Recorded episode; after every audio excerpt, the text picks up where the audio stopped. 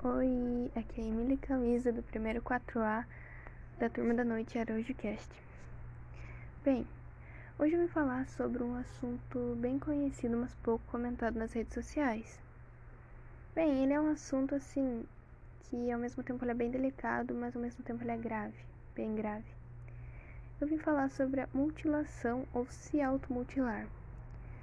É, muitos já conheceram um amigo próximo ou distante que se feria de uma forma bem grave é, quando estava em um momento de estresse. Bem, a pessoa pega lá, tá em um momento de estresse, não sabe o que fazer, fica sem.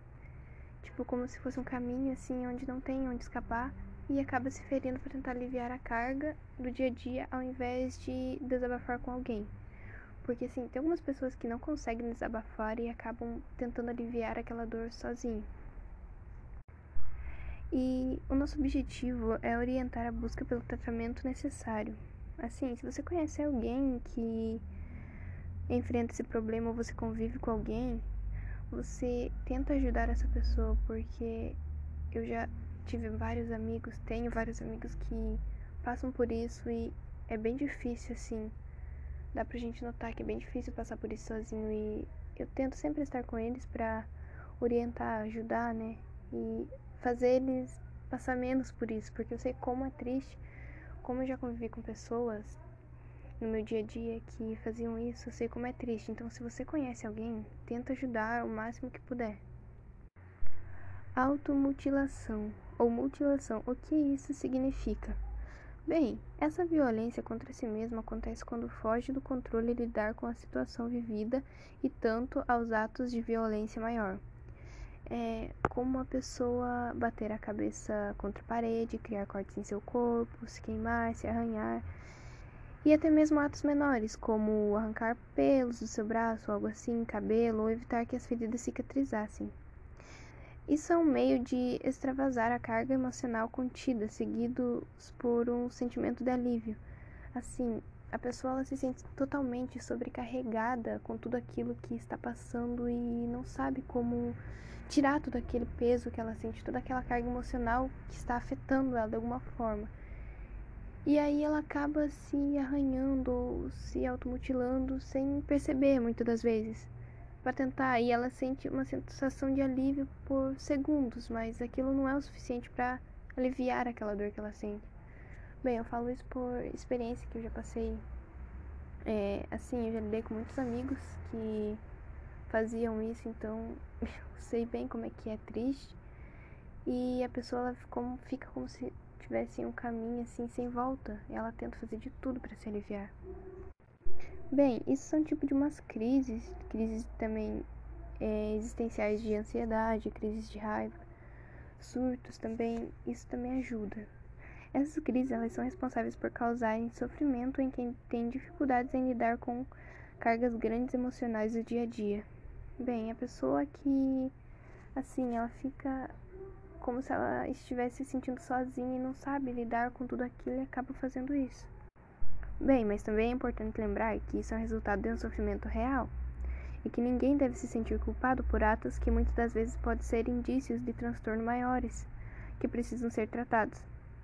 Além disso, as autolesões podem ser portas de entrada para formas mais perigosas de tentar sanar suas dores internas, como a automutilação ou até mesmo o suicídio.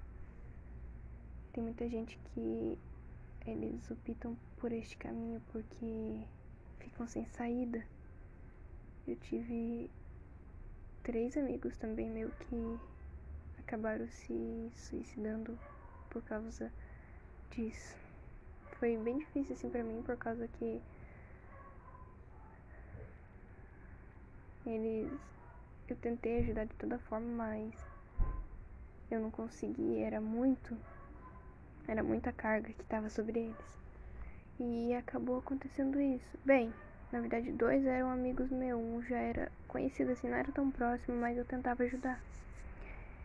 Mas eu falo, isso não é tudo que você tem que fazer. Você tem que tentar melhorar o quanto pode. Tenta procurar ajuda, que você vai conseguir superar isso. Bem, mas você já se perguntou por que as pessoas fazem isso? Bem, a automutilação ou autolesão é uma ferida feita por uma pessoa de maneira intencional que agride seu próprio corpo fisicamente. É, a forma mais comum se dá com a utilização de um objeto de corte fiado, com a finalidade de cortar a própria pele. Esse ato causa dor e pode levar a algumas consequências drásticas, como a morte e o suicídio. Mas o que será que leva alguém a se arriscar a se machucar dessa maneira? Provar um ato de coragem, mostrar que algo de errado está acontecendo? Ou, não sei. Bem, são muitas questões e o fato é que, em geral, pessoas que se colocam diante dessa situação apresentam algum tipo de desequilíbrio em seu bem-estar emocional e podem desenvolver ou já estar vivendo alguma variedade de transtorno mental que as colocaram fora da realidade da noção do risco do perigo. E elas não estão nem aí pro risco que o perigo que pode correr, pro porque elas podem ali estar passando, elas só querem tirar aquela carga emocional gigantesca de cima delas, elas querem se aliviar de alguma forma e acabam achando esse caminho que por alguns segundos psicólogos, cientistas disseram que alivia, mas depois que passa tudo isso a pessoa fica se sentindo culpada. E assim, as pessoas fazem isso para tentar tirar aquela carga emocional que está em cima delas, que fica do dia a dia, vai acumulando mas a gente sabe que isso não acontece, né? Elas só acabam se ferindo cada vez mais e ficando mais tristes ainda.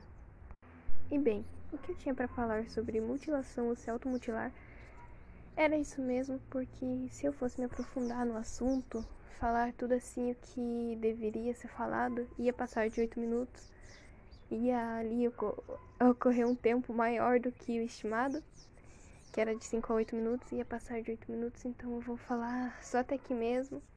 E assim, se você conhece uma pessoa que passa por isso, ajude-a enquanto há tempo.